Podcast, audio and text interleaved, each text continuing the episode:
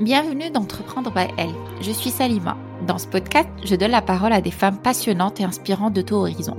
À la tête de leur propre entreprise, elles ont réussi à concrétiser leurs rêves grâce à leur ambition, leur force et leur persévérance sans relâche. Mes invités nous racontent leur parcours, leur quotidien d'entrepreneuse, leur réussite et leur échec sans complexe. Clairement, un bout de leur chemin. Je suis persuadée que leurs précieux conseils et leur parcours vont vous inspirer et sans doute vous donner envie de vous lancer dans l'aventure. Mon objectif est de vous montrer et vous démontrer en toute transparence que c'est possible. Prenez votre courage à deux mains. Si elles ont réussi, pourquoi pas toi? Bonjour à tous, pour ceux qui ne me connaissent pas encore, je suis Salima, hôte du podcast Entreprendre by Elle. Je commence cet épisode par remercier toutes les personnes qui ont pris le temps de m'écouter via le podcast, que vous soyez entrepreneur ou par envie d'entreprendre ou en quête d'inspiration. Merci encore à toutes les personnes qui m'ont envoyé des messages d'encouragement, d'enthousiasme, à toutes les femmes qui me disent que ta phrase signature, si elles ont réussi, pourquoi pas toi, résonne en moi. Je peux vous dire que c'est ma première victoire. Merci à toute ma famille et à mes amis de m'avoir encouragée. Et je remercie spécialement mes invités, ces femmes aussi remarquables par leur histoire, leur vécu et leur devenir, de m'avoir honorée par leur présence. Ces femmes fortes, persévérantes, qui malgré les aléas et les croyances limitantes ont su croire en leurs rêves et le réalisent actuellement. Je retiens aussi toutes nos discussions qui ont duré parfois des heures avant ou après l'enregistrement.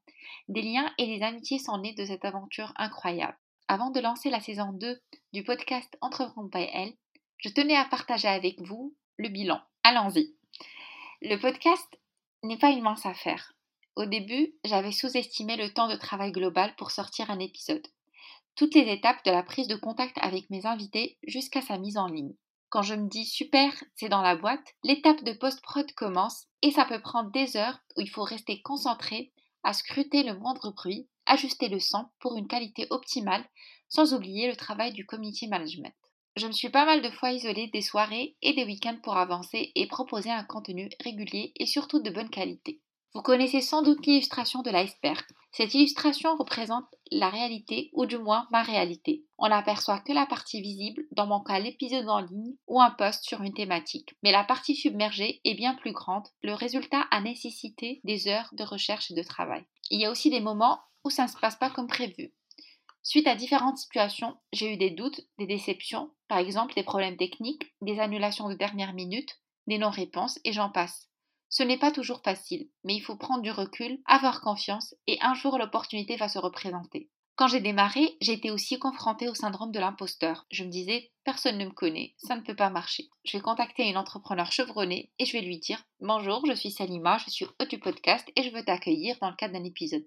Mais c'est impossible qu'elle me dise oui. Et je commence à anticiper les réponses. Elle va me dire gentiment un non ou ça ne l'intéresse pas. Mais tout se prépare et rien n'est laissé au hasard pour donner envie à mon invité de jouer le jeu. Mes chères dames, on est notre propre frein. Et quand on arrive à lever ce frein, ça commence à rouler, parfois au ralenti, ce qui est tout à fait normal, car on a tous nos ups and downs, mais on ne lâche pas et on trace notre bout de chemin. Je suis ravie du succès et surtout d'être sortie de ma zone de confort. Je m'explique. Je n'ai jamais eu de difficulté de prise en parole en public, ni avec des gens que je ne connais pas. En fait, c'est le principe de mon métier de consulting que j'exerce depuis 7 ans maintenant. Je suis mise en situation quotidiennement avec à chaque fois de nouvelles équipes et de nouvelles personnes. C'est mon quotidien. Je suis mise en situation quotidiennement avec à chaque fois de nouvelles équipes et de nouvelles personnes. C'est mon quotidien d'accompagner, de faire fédérer un groupe de personnes autour d'un sujet, animer des formations, des ateliers, résoudre des problématiques, mettre en place des processus, et j'en passe, à petite ou à grande échelle. C'est ça mon boulot. C'est des choses qui ont leur part de challenge car il y a des exigences du client et surtout de l'humain à gérer. Mais sur le plan personnel, je suis plutôt partisan de vivement caché, vivant heureux. J'avais du mal au début, mais avec le temps, j'y ai pris rapidement goût et je ne suis pas prête à arrêter. Parlons maintenant du futur. Ma vision est de créer un univers autour de Entreprendre by Elle, que ça incarne plusieurs choses en plus du podcast. Je suis convaincue que le podcast est juste une première étape. De nouvelles choses vont arriver d'ici fin d'année 2021. Et n'oubliez surtout pas, si elles ont réussi, pourquoi pas toi? Merci de votre écoute. Je vous donne rendez-vous sur la page Instagram de Entreprendre by Elle pour suivre l'actualité. N'oubliez pas de vous abonner au podcast sur votre plateforme d'écoute et de le partager.